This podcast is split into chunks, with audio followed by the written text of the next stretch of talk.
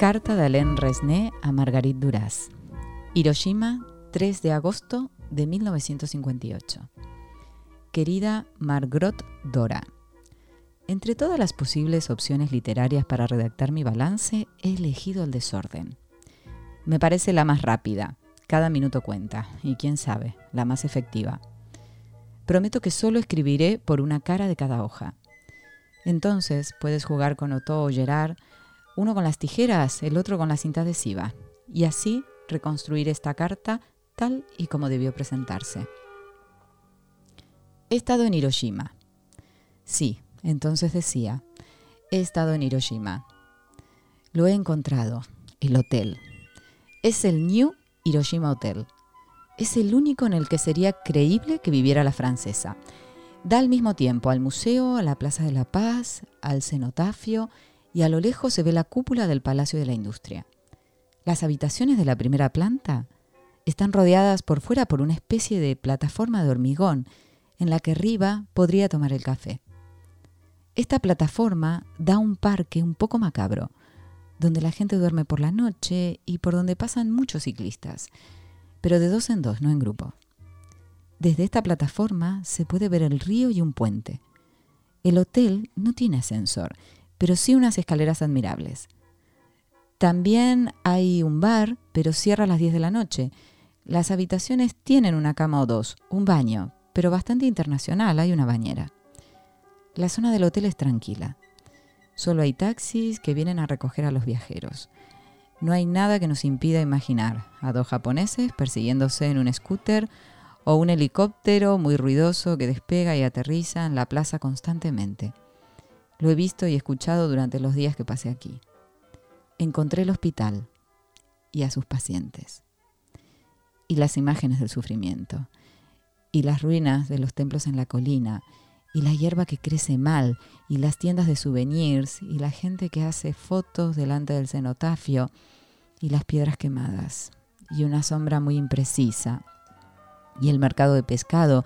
Y la gerente de un restaurante viuda y tres o cuatro hormigas, y el autobús que lleva a visitar la ciudad, pero hay una guía para muy pocos turistas, y la taza de café por las mañanas, y los puentes y los numerosos canales, y luego también la Fundación Morris, donde se reúnen los supervivientes, y los árboles replantados que parecen que no pueden volver a crecer, y las piedras de un templo reconstruido al lado del otro con cemento armado y miles de flores de loto que se encuentran donde estaban los estanques, donde vivían las enormes carpas antes del 6 de agosto, y un orfanato con una docena de niños, y un ayuntamiento con una fachada pelada, marrón.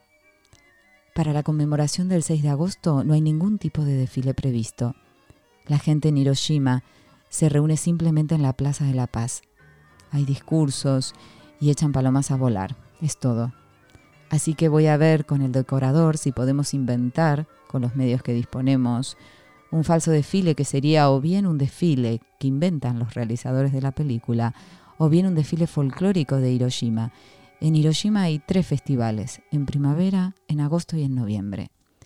Reunir la figuración necesaria para este desfile parece imposible, faltan yenes. Pero una vez más, no quiero ser pesimista. Hay pocos gatos en Hiroshima. He visto tres y uno se estaba muriendo. Son de una especie japonesa muy particular. Hay más perros. El 6 de agosto, por lo general, los niños no estaban en Hiroshima. Los repetidos bombardeos obligaban a las escuelas a retirarse al campo. El café a orillas del río existe. Incluso hay dos. Las mesas y las sillas se parecen mucho a la puesta en escena que buscamos. Por razones de comodidad, seguro que filmaré la escena en estudio no he visto ningún jukebox, pero como parece que en Japón hay bastantes, podemos incluir uno sin problemas. De todas maneras, todos los bares están equipados con un pick-up con pequeños altavoces encima de las mesas. La gente bebe café o té helado. El saque es menos frecuente. Se ha convertido en mi vino, en mi alcohol favorito, cerveza y whisky. Me han traído un sobre de París. Es su continuación. Gracias. Detengo entonces bruscamente este intento de correspondencia. Me voy a poner a trabajar enseguida. Deme muchas noticias. Afectuosamente, Allen. Puesto que ignoro los precios japoneses, es posible que nos llevemos una buena sorpresa.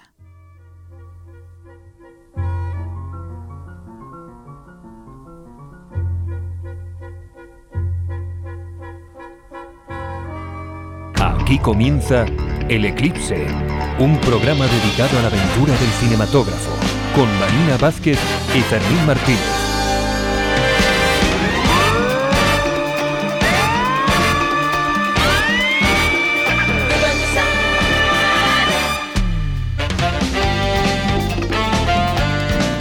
Hola, muy buenas, bienvenidas y bienvenidos. Hola, Vanina. Hola Fermín, ¿qué tal? Tenía yo razón. Tenías razón, estuvimos de vacaciones. Estuvimos de vacaciones, dijiste que íbamos a ver muchas películas, las vimos, Las vimos. pero, pero lo del podcast pues eh, nos ha retrasado una semanita. Sí.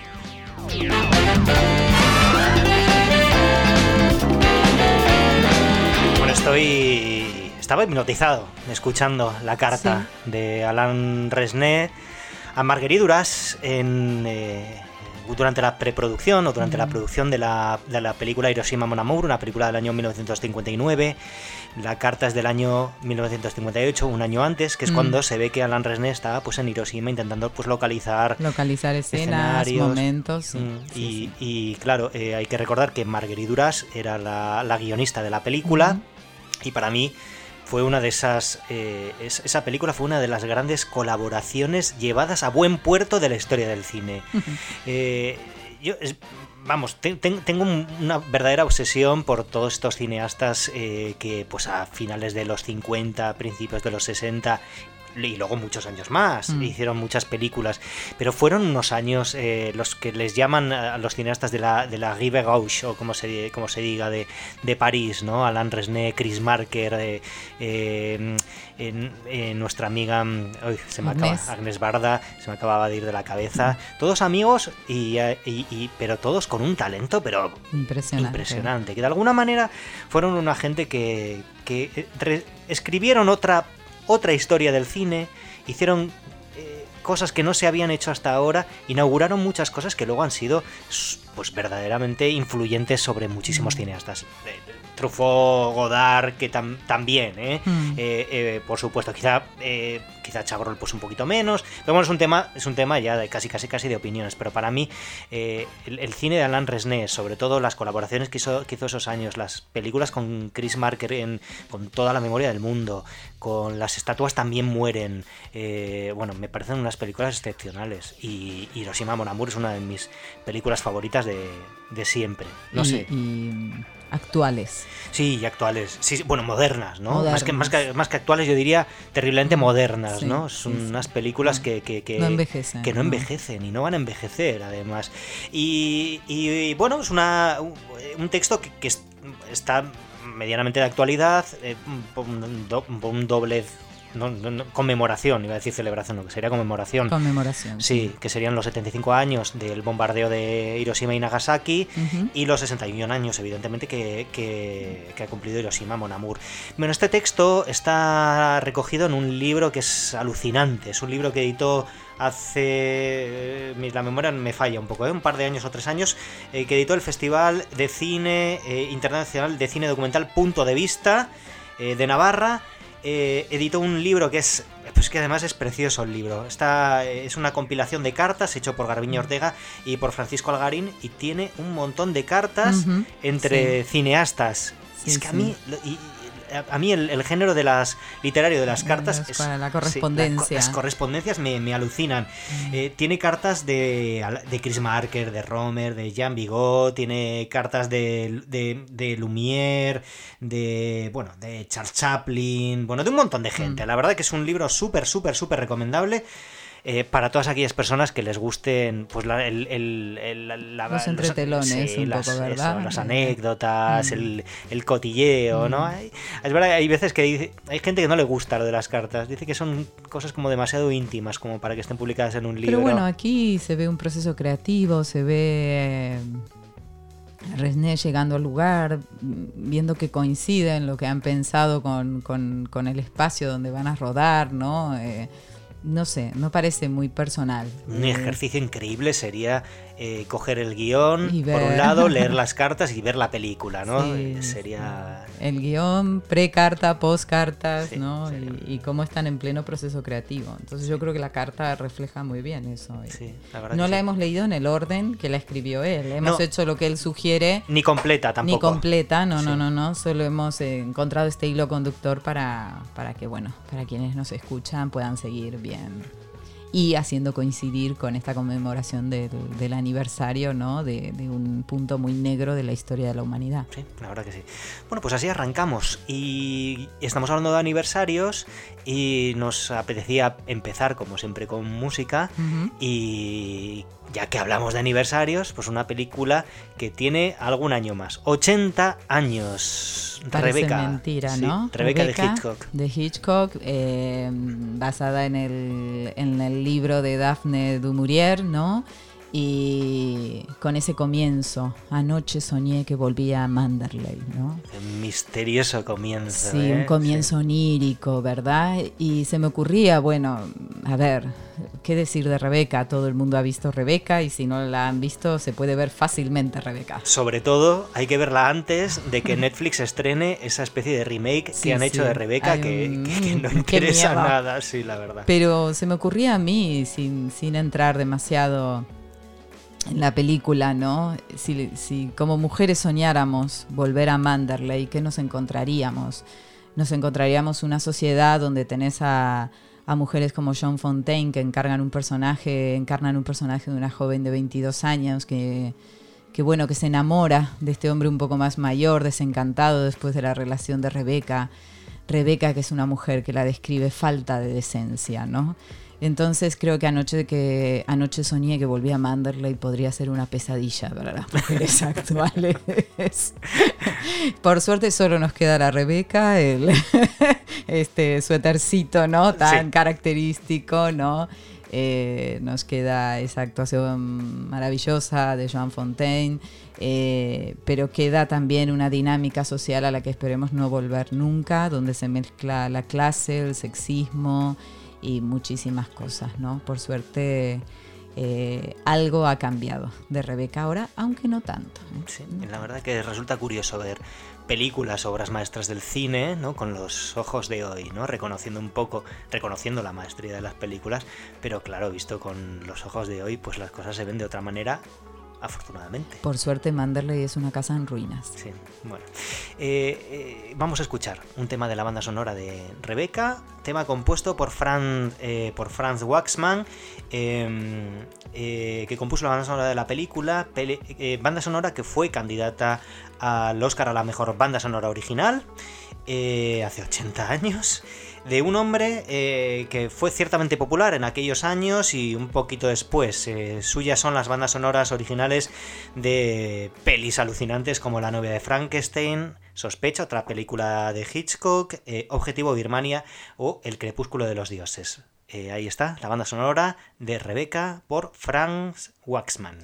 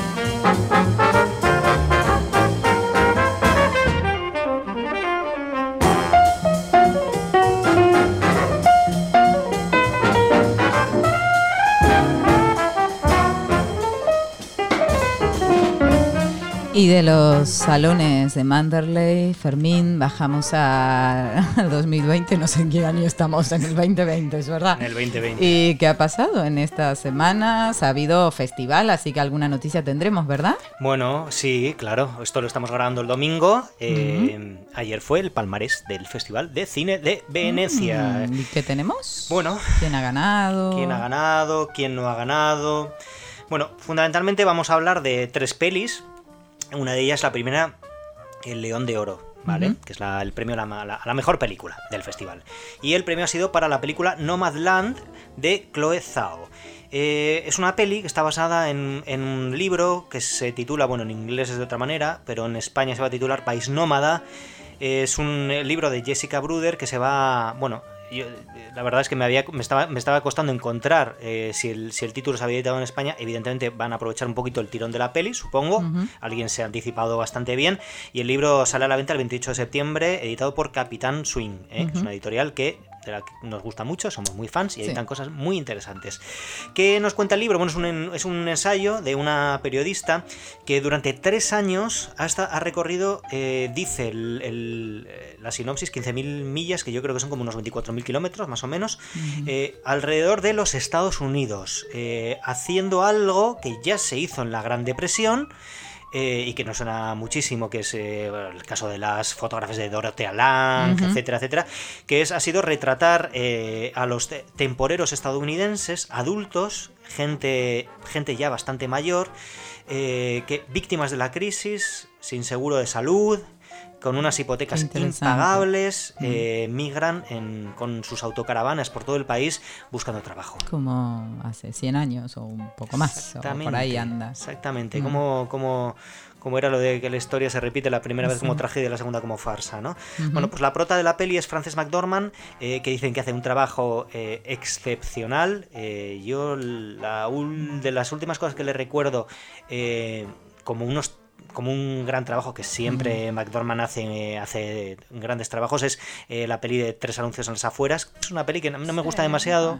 No, sí. no me gusta demasiado. Gusta mucho, pero. Gusta mucho a mí, Aquí a mí no somos- demasiado, sí, no somos no muy somos fan. muy fan No. de esa peli. No, pero es verdad que Frances McDormand estaba, estaba muy, muy, muy, muy bien en, en- en esa Hay cosas de esa peli que están muy bien, Mm. pero otras que, bueno, no sé. Sí, son un poco absurdas y Sí. el odio el final de la película. sí, horrible, horrible. No horrible. a- Eh, no sé si hay alguien que haya que, que- que quede que quede sin haber visto la película. eh, Pero teniendo un comienzo tan potente, es verdad que, bueno. Es, Sí, es que es tan fácil a veces terminar o puritano o justificando, ¿no? sí. Una violencia. Bueno, en fin, no nos Sí. vamos a meter en Sí. eso. Bueno, pues eh, esa es eh, Nomadland, la película que ha ganado en Venecia eh, y que se va a ver eh, la semana que viene en Donosti, en el Festival Mm. Y de San que qué pena que se diga que es la, la quinta vez que gana una directora. Yo esto es lo único que marca es el patetismo de la discriminación. Así que eh, que se abra con esa cuestión, bueno, en fin. Digamos que es una buena peli y que nos va a aportar una mirada feminista que me gusta. Ah, no te, gust- pensarlo. no te gustan los titulares que abren con eso, ¿no? Ya te No. cansa. Es como, ay, sí, el director tal, hombre, es el quinto, sexto o decimocuarto hombre que gana. Es que esto es feo. Reconocer en qué somos carentes socialmente me parece horrible, ¿no? Ojalá realmente las directoras tengan, empiecen a tener, con simplemente con hacer selecciones a ciegas. Sí, se y que ya, no sea, que ya no sea noticia. Eso. ¿Mm? Bueno, otra de las pelis así importantes del Festival de Cine de, San Se- de Venecia, que me estaba confundiendo porque también eh, se va a ver la semana que viene en San Sebastián, es eh, la peli que es el Gran Premio del Jurado, una película mexicana que se llama Nuevo Orden, dirigida por Michael Franco o Michael Franco.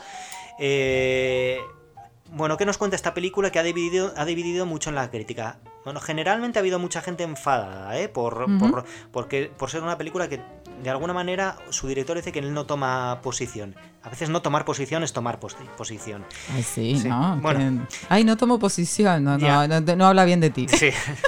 bueno, la película nos cuenta una. Nos tra- trata. Es, mm, es una distopía eh, ambientada en México y nos cuenta la sublevación de la pobla- población indígena que instaura un régimen militar que somete a la raza blanca. Ay, no toma posición con esa propuesta. Bueno, eh, lo que hacen es asesinar a cientos de personas eh, y las encierran en campos de concentración pidiendo eh, a sus familias rescates millonarios para, para liberarlos. La peli es de lo que destacan es que es muy violenta, el director dice que él está inspirado eh, por el Black Lives Matter, los chalecos amarillos y las protestas en Chile, Colombia o Hong Kong, como si todo fuera lo mismo. Y sí, que mezcla, ¿no? Pero como si todas las protestas fueran por lo mismo. Bueno, pero como es inspiración, igual, bueno, Sí. un rasgo de aquí, otro de allá. No, no él, sé. yo entiendo que él tiene la teoría de que algo en algún momento va a estallar de una manera ya eh, como muy, muy brutal, ¿no? lo que, lo que, claro, él dice que no, que ha intentado que no, se- que no sea una película, no tomar partido un,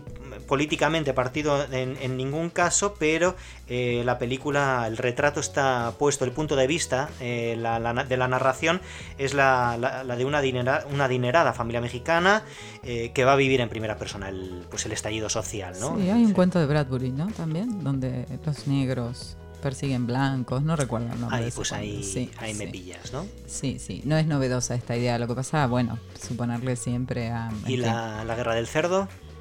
Eh, ah, la guerra del cerdo. Ahí es la gente vieja, ¿no? Sí, sí. Sí, bueno, hay, un- hay una historia de los. Hay, muchas historias de los, de los, Sí. de los, de los de abajo nunca- contra los de arriba, ¿no? Sí, sí, sí, sí. Y, mm, y lo- eh, recuerdo así a priori esta, esta moza negra que puso John Oliver hace unos programas donde decía tenéis suerte que no querramos venganza, ¿no? Bueno, pues eh, evidentemente hay algo que está en el ambiente, que se palpa, y Mm. que, que este hombre, eh, eh, Michael Franco, lo ha llevado al cine en Nuevo Orden. La veremos y comentaremos. sí, yo creo que va a ser una de las pelis interesantes para ver. Sí. Este Es, es la, la típica película que quieres quieres verla para odiarla. No sé por qué me O pasa esto. no, igual está bien, no sé. igual está bien. Sí, igual sí, está bien. sí. Me quiero dejar llevar un poco por las no- no opiniones seamos ajenas. prejuiciosos. Sí, sí. O sí. bueno, y la, la, la última sí peli destacada y una de las que yo más ganas tengo de ver es El León de Plata, la mejor dirección, que es para Kiyoshi Kurosawa. Es uno Ah, de, mis directores eh, japoneses favoritos, me parece un hombre con muchísimo talento, porque además es un hombre que yo, yo recuerdo haberlo, haber visto sus... sus el grueso sus pelis, Mm. eh, Cure, Cairo, todas estas películas, en unos maratones que se hicieron en el Festival de Sitges hace muchísimos años, donde nos descubrieron a este cineasta y eran películas, eh, de- de- era, era cine de género, a- absolutamente. Y en los últimos años, no sé eh, si frut- fruto de qué, si de cumplir años o de qué, se ha ido alejando un poquito del género y ha hecho, ha hecho películas más, más, no sé, más de autor, que algo que ya estaba presente en, sus, en sus primeras pelis. Eran pelis de género, pero iban un puntito más allá de... de- de ¿Y la- esta última peli de él que vimos, cómo se llama? La última peli que vimos, fíjate que las últimas no se han estrenado en, en España y la última que vimos que no tuvo estreno en cines fue To the Ends of the Earth, que la vimos en, en Filming, en, dentro, Sí. del, dentro del catálogo del festival sí, DA. sí. ¿eh? Una peli que nos contaba la historia de una joven reportera de viajes que estaba haciendo pues, estos programas un poco pues tipo del canal Viajar y de National, Pilot sí, del canal Viajar, sí, sí. Ella estaba en Uzbekistán y, y nos cuenta la historia desde, el punto de vista de, de- de la reportera. Sí, sí, sí. De, la verdad que una película con mucha sensibilidad, con un tema de imagen también precioso, con una cuestión ahí un poco onírica, con los espacios también, con las eh, cuestiones que vive ella entre lo personal y la situación de las mujeres eh, que son reporteras, ¿no? Y que tienen que hacer giras. Mm, una peli muy buena y muy recomendable para ver, que no sé si sigue en la plataforma, pero si tenéis oportunidad. Sí, yo creo que de, de momento salió de filming, pero es Pero muy posible que, que vaya a sí, volver. sí, sí, muy recomendable. Sí. Bueno, pues esta nueva peli es un thriller de espías que ha estado, como digo, en Venecia, ha ganado la- el premio a la mejor dirección, que es el León de Plata, y la semana que viene va a estar en San Sebastián inaugurando la sección Perlac, que es la antigua Ah, sección Perlas de otros festivales, que recoge un poco pues las, las mejores pelis de, de- ¿Qué de festivales, otros verdad? festivales. que han eso es. pasado? Sí, que este año es básicamente pues Venecia y, y- y Y- poquito más. Bueno, hemos tenido Cannes, algo de Berlín, pero que muchos ha estrenado ya y, Sí, y. Modo coronavirus, va. Exactamente, sí, un año, un año Pandémico. un año pandémico y raro. Vamos a los minutos musicales y vamos a escuchar una cosa pues bastante, bastante especial. Eh, es- hemos visto también, vimos hace, hace unos meses durante el confinamiento dentro del Festival DA, eh, una peli de Jessica Hausner que se llama Little Joe, una peli bastante especial porque además Mm. también esta semana ha estado, bueno, es una película que se va viendo en Sí. contextos de eh, festivales, etcétera, Muestras, muestras. cine, sí, eh, Yo creo que es una película, eso, estuvo en filming dentro del DA, y yo creo que volverá Mm, en breve. Sí, ¿eh? una peli que pasó en el 2019 por Cannes que Emily Beachman, la protagonista, se llevó la palma a la mejor actriz, ¿no? Y que tiene bastante, bueno, un- una cuestión bastante de, de- de consenso entre la crítica de que, de, que de, calidad, ¿no? De ser una peli que nos, que nos gusta. Sí, la verdad que la verdad que es una peli bastante interesante. Es además una película de género Sí. y de una mujer que además la, la- ya la, la conocemos, tiene otras películas, pero a- Mm. yo a mí me había dejado bastante bastante loco con una peli muy marciana que era Lourdes, ¿no? Mm, Porque sí. eh, a mí la- la- lo del santuario de Lourdes que yo no he estado nunca.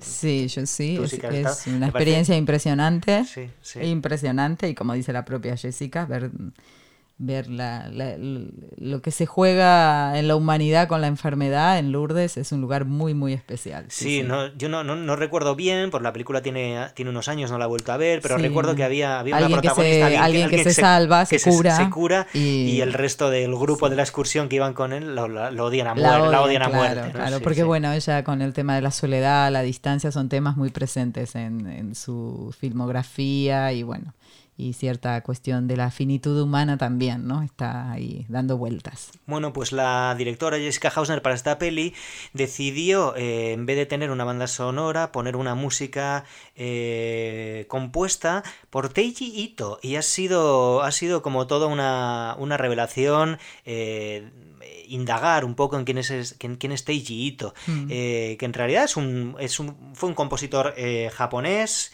nacido en 1935 y falleció en el 1982 a los 47 años de, ataque al corazón, pero tuvo una vida muy muy interesante entre, entre cuatro matrimonios, el matrimonio más... sí, Bueno. sí, muy- eh, para, Da para 40 humor- 47 años, cuatro da para humor no negro mal. Sí, este comentario, sí. Sí, bueno, tú, para mí el matrimonio Mm. más, más, más alucinante de todos fue el que tuvo con la, con la directora de, eh, de cine experimental, Maya Deren, que es Mm. uno de esos grandes nombres del cine experimental, sobre todo con la película Meses of the Afternoon, que es una auténtica referencia del cine experimental y que quien quiera verla, es una peli muy chula, no creo que va a tener ningún problema de localizarla en YouTube, Vimeo y Mm. Sí. donde sea. Pues una película eh, que está ampliamente compartida. Bueno, fueron matrimonio y él, él compuso la, la música también para Mrs. of the Afternoon y eh, Maya Deren lo que ha hecho es, eh, Maya Deren, perdón, Jessica Hausner lo que ha hecho es buscar entre, la, entre las composiciones de eh, Teiji Ito y la verdad es que a la película le quedan Le van como, como anillo al dedo. sí, Sí, sí, vamos sí. a escuchar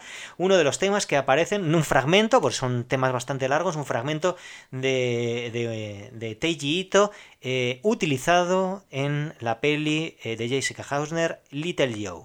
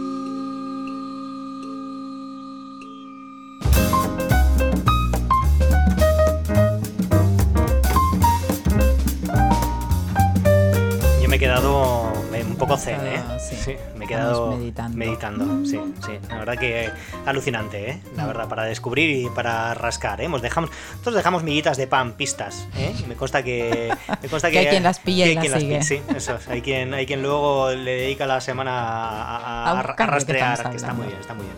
Eh, bueno, llega el momento de hablar de lo que hemos visto eh, estos días. Intentamos últimamente hablar solo de las películas que nos han gustado.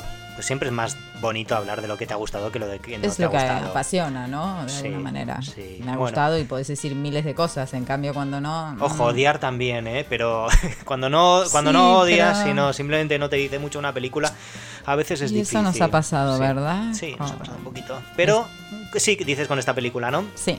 Estamos hablando de Estoy pensando en dejarlo. Ujú.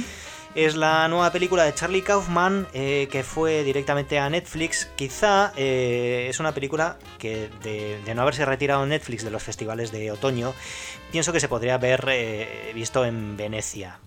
Finalmente, bueno, estas cosas de estas cosas de Netflix, ¿no? De, de- estrenar películas que uno a priori no no mm, no daría un duro porque fuera una película que pudiera interesar a Netflix. Pero es verdad que Netflix, entre otras cosas, ha, ha pescado eh, cosas en el Festival de Cine de Sundance, incluso Mm. en el último programa hablamos de John, que quería hablar con extraterrestres. Sí, es verdad, es eh, verdad. De vez en cuando aparecen cosas como, Mm. como un, poco, un poco extrañas. Incluso están eh, apoyando proyectos que de, algún, de, de otra manera quizá no se hubieran eh, podido hacer. El mismo eh, Irisman, la película de Scorsese, que a mí tampoco me parece un. no me parece ni, Mm. ni siquiera la mejor película de Scorsese. Es verdad que yo tampoco soy un gran fan de, de, de Scorsese.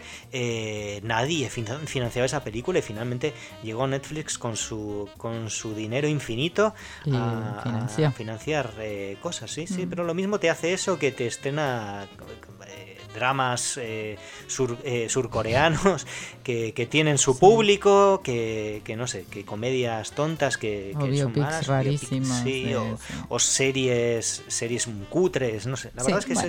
es, es- es- es- es para mí una incógnita, ¿no? La- Mm. Las selecciones de, de Netflix. Y esta peli, la última peli de Charlie Kaufman, pues aparecía así, no iba a decir por sorpresa, pero tampoco era por sorpresa porque estaba bien anunciada.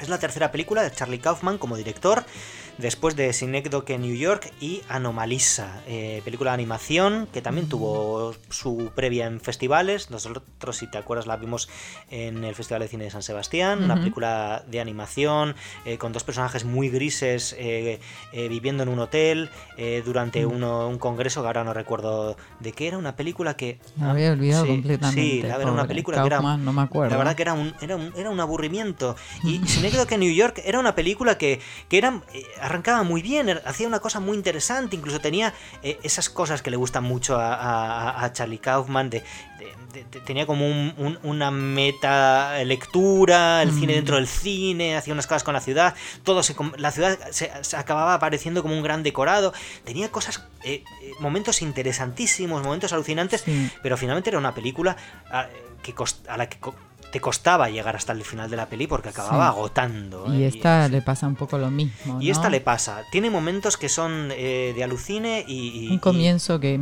bien. Muy prometedor, sí.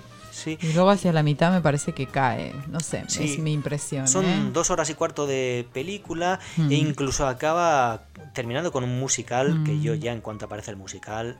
Sí, yo desconecto rápidamente. sí, eh, entonces, estos días pensando un poco en Charlie Kaufman, que es un tipo al que yo le tengo como bastante veneración, me he dado cuenta de que, de que es mejor guionista mm. eh, que, director de, de cine. Es más...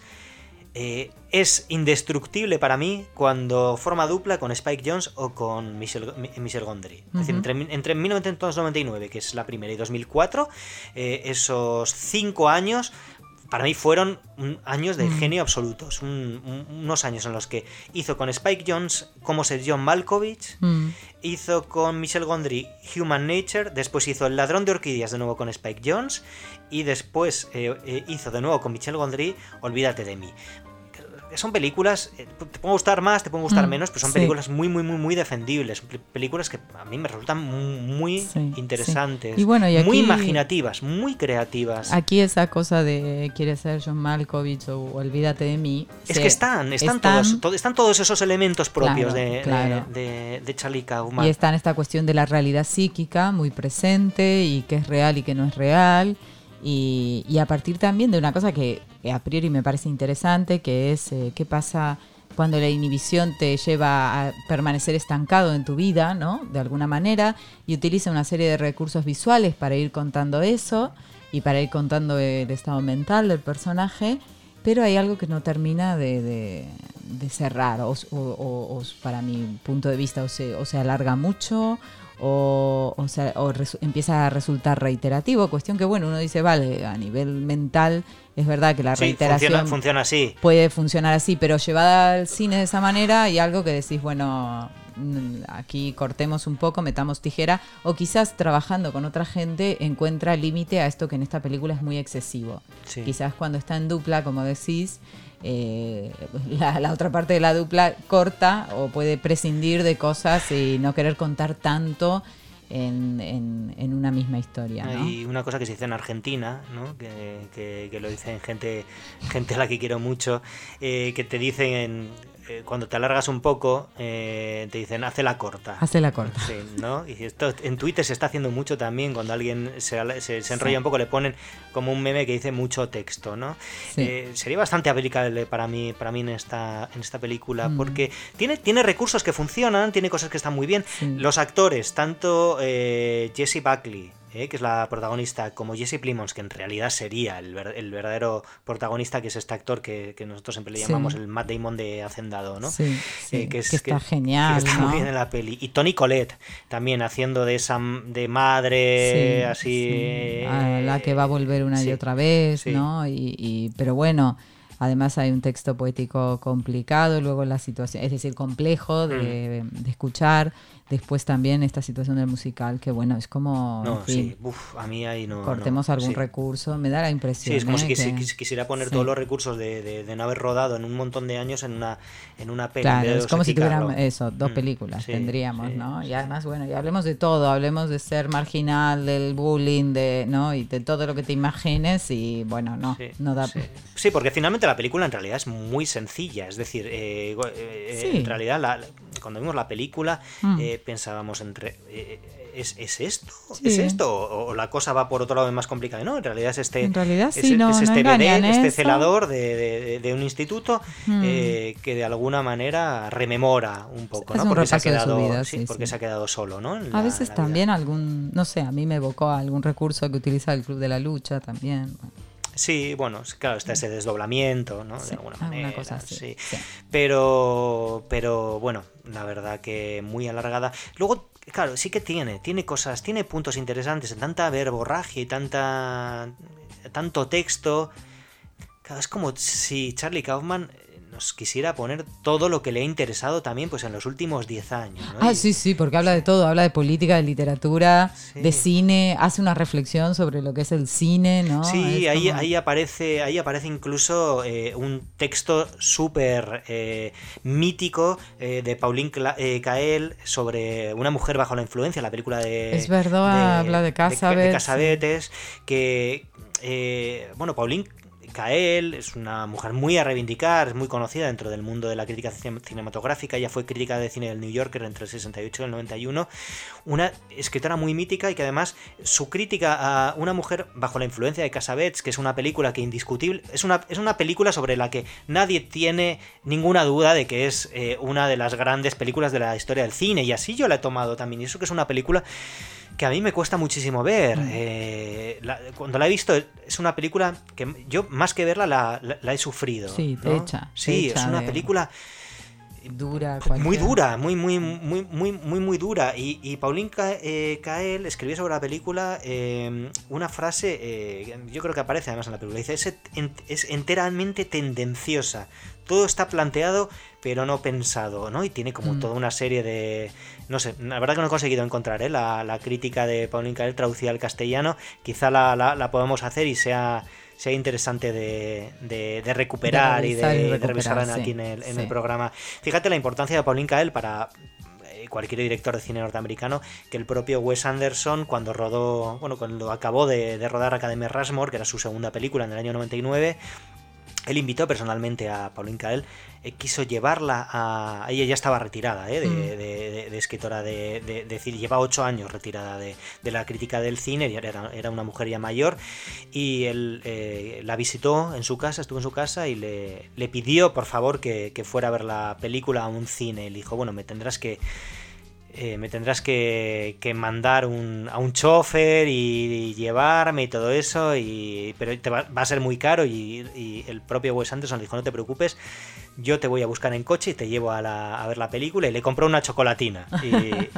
Pero eh, el, el Wes Anderson tiene una crónica eh, que escribió en el New York Times, en, pues eso, en el 99, Mm. que se puede, es fácil de encontrarla eh, por Sí. internet, pues, los contenidos del New York Times están en abierto y es muy bonito el- lo que contó porque claro, Pauline Kael vio la película, es una película que me gusta mucho, ¿eh? Academia Rushmore, y, eh, pero no, no, no le dijo nada, solamente pudo verle la cara. Ni ¿no? viaje, ni chocolatina, nada sirvió para... Bueno, eh, Está bien, está está bien, bien. está bien. Tampoco. A veces no se puede decir nada de las películas eh, Y menos bueno, recién, recién vista. vistas, ¿no? Sí, sí, sí. Pero bueno, así en resumen. eh, Estoy pensando en dejarlo, mm, mm. no sabemos bien. No, no- Véanla y opinen, Sí, ¿no? Es sí. lo que creemos que... Sí, sí, quizás sea interesante eh, ir a la novela, ¿no? Estamos hablando de una novela de, de Mm. Ian Reid.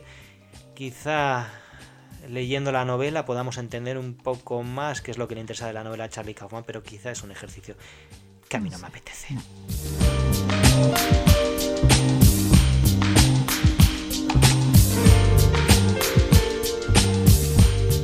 Otra de las pelis que, que se han estrenado estos días en cines ha sido Las Niñas, la película de. Pilar Palomero, película que pasó por el pasado Festival de Cine de Berlín y que ganó la Biznaga de Oro en el Festival de Cine de Málaga. ¿eh? ¿Una película autobiográfica o con Con toques, toques? de la vida real. Toques, aunque Sí. ella dice que no coincide con la protagonista, pero sí, sí está en la película, ¿no? Sí, bueno, a ver, la historia, ella, ella dice que no es autobiográfica, pero también dice que a ella se le ocurrió la película cuando estaba ordenando pues, cosas en, en Sí, casa estaba- y apareció, apareció un libro de, de religión de sexto de GB. Sí, la sexualidad al servicio del Señor.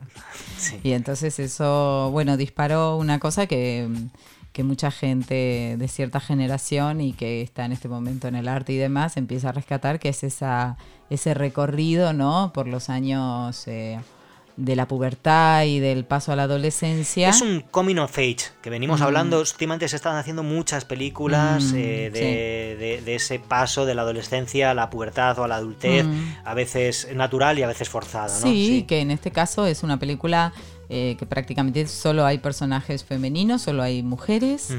Hay monjas, hay niñas, hay madres, ¿no?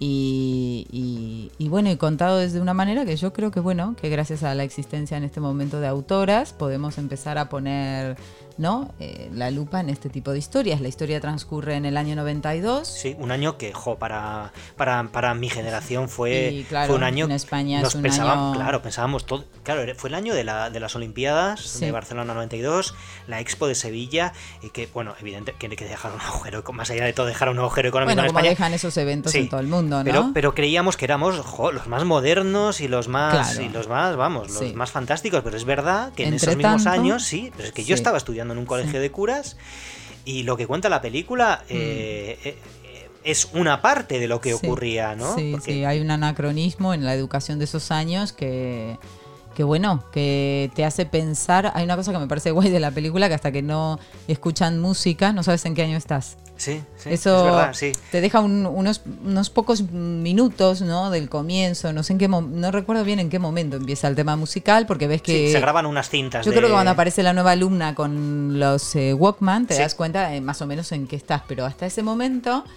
no sabes bien. Puedes Sí. estar en los años 50, en lo- no, no es tan fácil detectar. Es verdad, porque además los colegios, yo no sé, hace mucho que no voy a un colegio, pero los colegios de los, de los no- del año 92 eran, eh, y- de- por dentro eran Iguales, exactamente eh, iguales a como 30 podían haber sido. antes. Sí, exacto, exacto. De Sí, hecho, el- hasta las sillas, las mesas, todo, los, los baños, los baños no, no se re- no tuvieron, estuvieron 50 años sin reformarse, ¿no? Sí, sí, Su- sí. Supongo que ya a estas alturas estarán reformados, pero. O, o- o no, la verdad que no lo sé. Pero sí, pues aparecen los niños del Brasil, con, con- aparecen los héroes del silencio también. Claro. Son bandas de Zaragoza. La película transcurre en, en Zaragoza, Sí, ¿no? una, un- eh, yo creo que un momento para quienes habéis estado aquí y pasando por eso, yo estaba en otro sitio del mundo, eh, bueno, ¿no? Tiene su momento emotivo, en eso la película conecta fácilmente con ese momento de... Sí, yo creo que la película funciona eh, muy bien. eh, yo creo que la película tiene un, tiene un tema generacional. Mm. Es decir, eh, para la gente de mi generación y, Mm. y alrededores, vamos a decirlo, es una película que, vamos, te apela a, apela a lo vivido. O sea, Mm. es una película en la que te reconoces en, en- Sí. en- en- a pesar que es una historia de un colegio de monjas con unas niñas de Mm. eh, que tienen 13 años o Sí. aproximadamente por ahí o Por ahí. 12 años sí. Porque luego están las hermanas que son un poquito más Son mayores. sí. Sí, en realidad yo estaría más cerca de las, de las hermanas mayores que de las que de las protagonistas de la película. Pero sí, es una película que toca todo, es verdad. Es decir, pues la niña está comiendo, viendo los fruitis. pues cuando ponían los fruitis en la tele yo ya era un poco más mayor. Y, y- y es una película que, que habla de lo que ocurría en esos momentos también. eh, igual que lo hacía Verano Mm. 1993, ¿no? Pero de, de- Sí, de otra manera. de y a otra mí aquella manera. película, me, Verano 1993, me parece mejor película. Pero habla de esa España también, del, del Pónselo- Póntelo, Pónselo, la campaña Está contra el SIDA de fondos. que es una campaña que finalmente, eh, claro, la vemos ¿no? ahora, fue, la- fue retirada. O sea, sí, entonces, sí, sí, eh, una campaña que bueno, que ahora tendría todo su sentido también, ¿no? A mí lo que me parece también interesante de la película es el tiempo que propone, un tiempo donde no había redes sociales, donde estás viendo personajes muy jóvenes y a la vez estás en un tiempo que se ha perdido. Y yo creo que eso alguna alguna persona que la había visto me comentó que tenía algo lento la película, pero porque era, era otro tiempo y otro discurrir en el tiempo que, que el tiempo actual. Es verdad que los tiempos eh, cuando, cuando éramos más chavales eran como. tenían otro ritmo, ¿no? Es verdad. Otro Es que- ritmo. igual el- éramos nosotros, no el sé. quedar, el que te llamen por un teléfono de línea. Sí. eh, hasta cuándo vuelve a suceder algo, ¿no? Sí. Y, y bueno, y el secreto familiar está muy bien tratado en la peli. Con muy pocas pretensiones, creo yo, que eso es lo que lo hace como muy creíble, ¿no? Sí. Y eso que ahí está la madre, que es Natalia de Molina, que es una Mm. mujer que lleva, tiene dos Oscar y no me extrañaría No, que se llevara. no. Oye, perdón, Al Oscar Goya. Goya, perdón, perdón. No me extrañaría que se llevara un tercero, que es decir, es una película eh, que, que seguro que Mm. va a ser muy protagónica en Sí. los próximos premios Goya. A mí es una actriz que no me acaba de.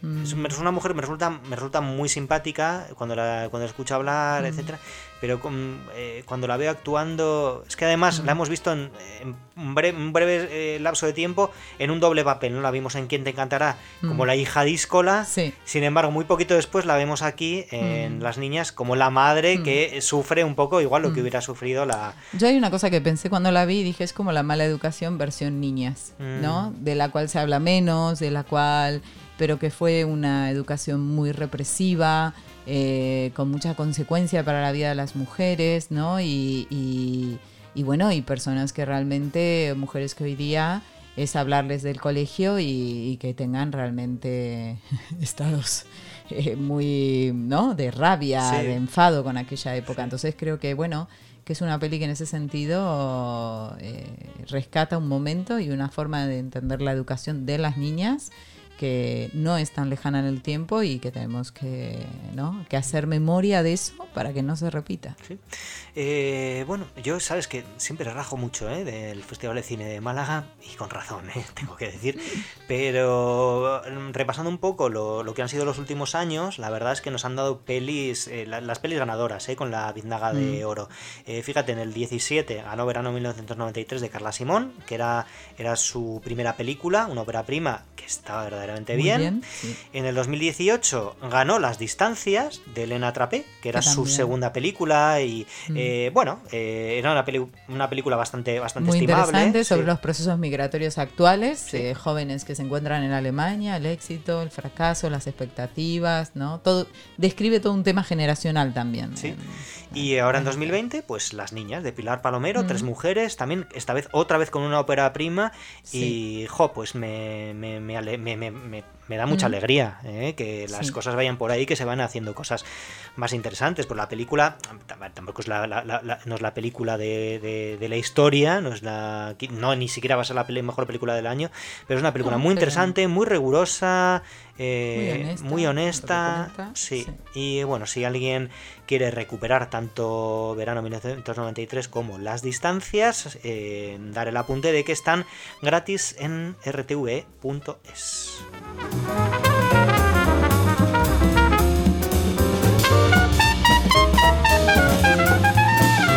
claro, no nos podíamos ir sin hablar de la polémica de la semana No pasada, sé, o de hace un par de semanas. Dos o tres semanas, Sí. sí. que es la película Guapis de Maim- Maimuna Ducouré, que está en eh, Netflix, en la Netflix, plataforma sí. Netflix, que es la película que armó un escándalo, pues... eh, Por un terrible. cartel Ujú. Donde aparecen también niñas. Mira, cerramos con un Sí. panorama infantil, Sí, ¿no? sí. Estas sí tienen 11 años, estas sabemos los que tienen. Eh, la polémica tuvo que ver con un cartel que las mostraba muy sexualizadas, ¿no?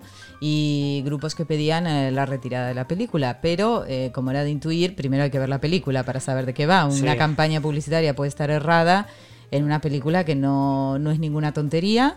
Eh, es una peli que como peli igual pueden tener sus carencias, ¿no? Pero que como historia es muy interesante donde nos pone el foco en, en una generación eh, hoy eh, de esa edad, 11 años, con una además una propuesta de mucha diversidad cultural y de clase que se enfrentan a los efectos de las redes sociales.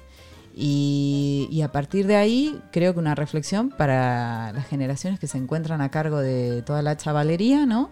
A ver qué papel están jugando en el aprendizaje que tiene que ver y en los valores que, que tienen que ver con el, el uso de las redes y el impacto que tiene en la vida de chicos y chicas, en este caso de chicas. Sí, una película que pasó eh, por el pasado Festival de Cine. Bueno, pasó por Berlín primero, luego pasó por Sundance.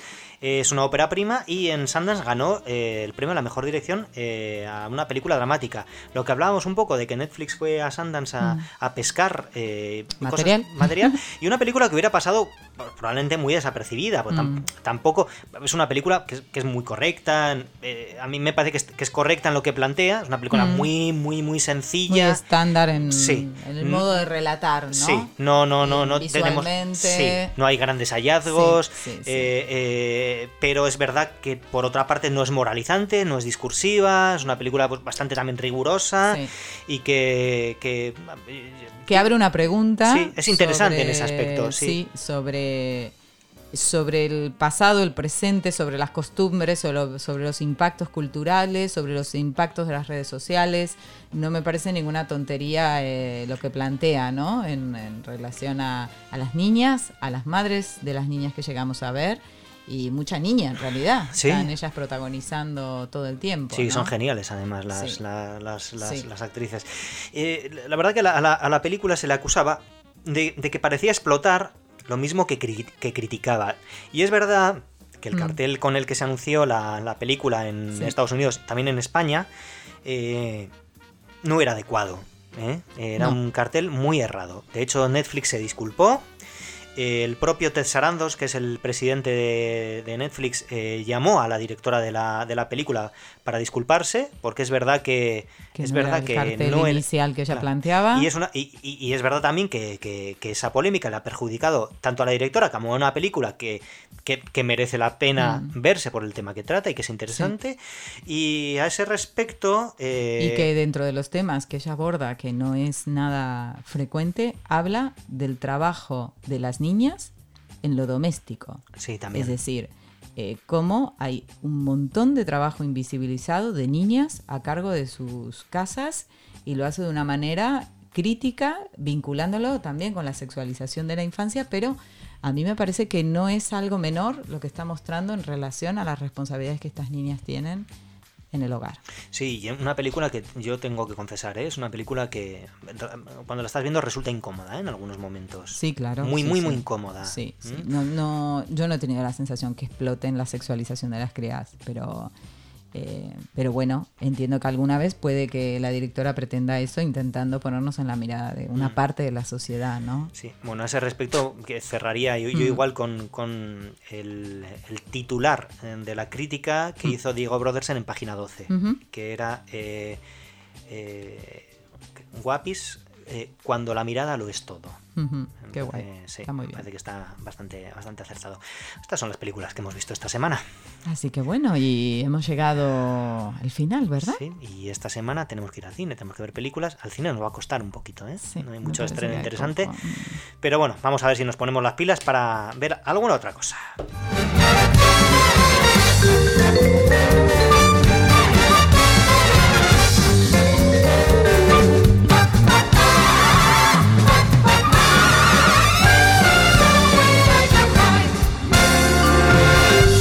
Bueno, llegando al final, Fermín, nos vemos entonces, ahora creo que sí, en siete días, pero Sí. bueno, el tiempo... El tiempo. El tiempo es un poco tirano en esto. Estaremos, estaremos, en siete ¿cómo días yo creo que sí. La entropía, ¿no? Tenet, no la entropía. El Ah, tiempo es para lineal, atrás, volvemos para atrás. No, no, no, no. iremos para Hay siempre. que ir a buscar el oxígeno y no son tiempos para andar con oxígeno. Sí, la verdad, la verdad. Fíjate que en, en- en el otro día volvíamos a ver Little Joe en la muestra de cine y mujer eh, De Pamplona.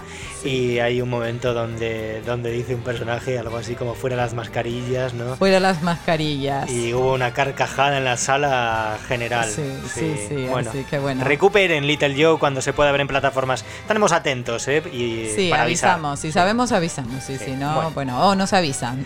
Bueno, feliz semana llena de películas. Chau.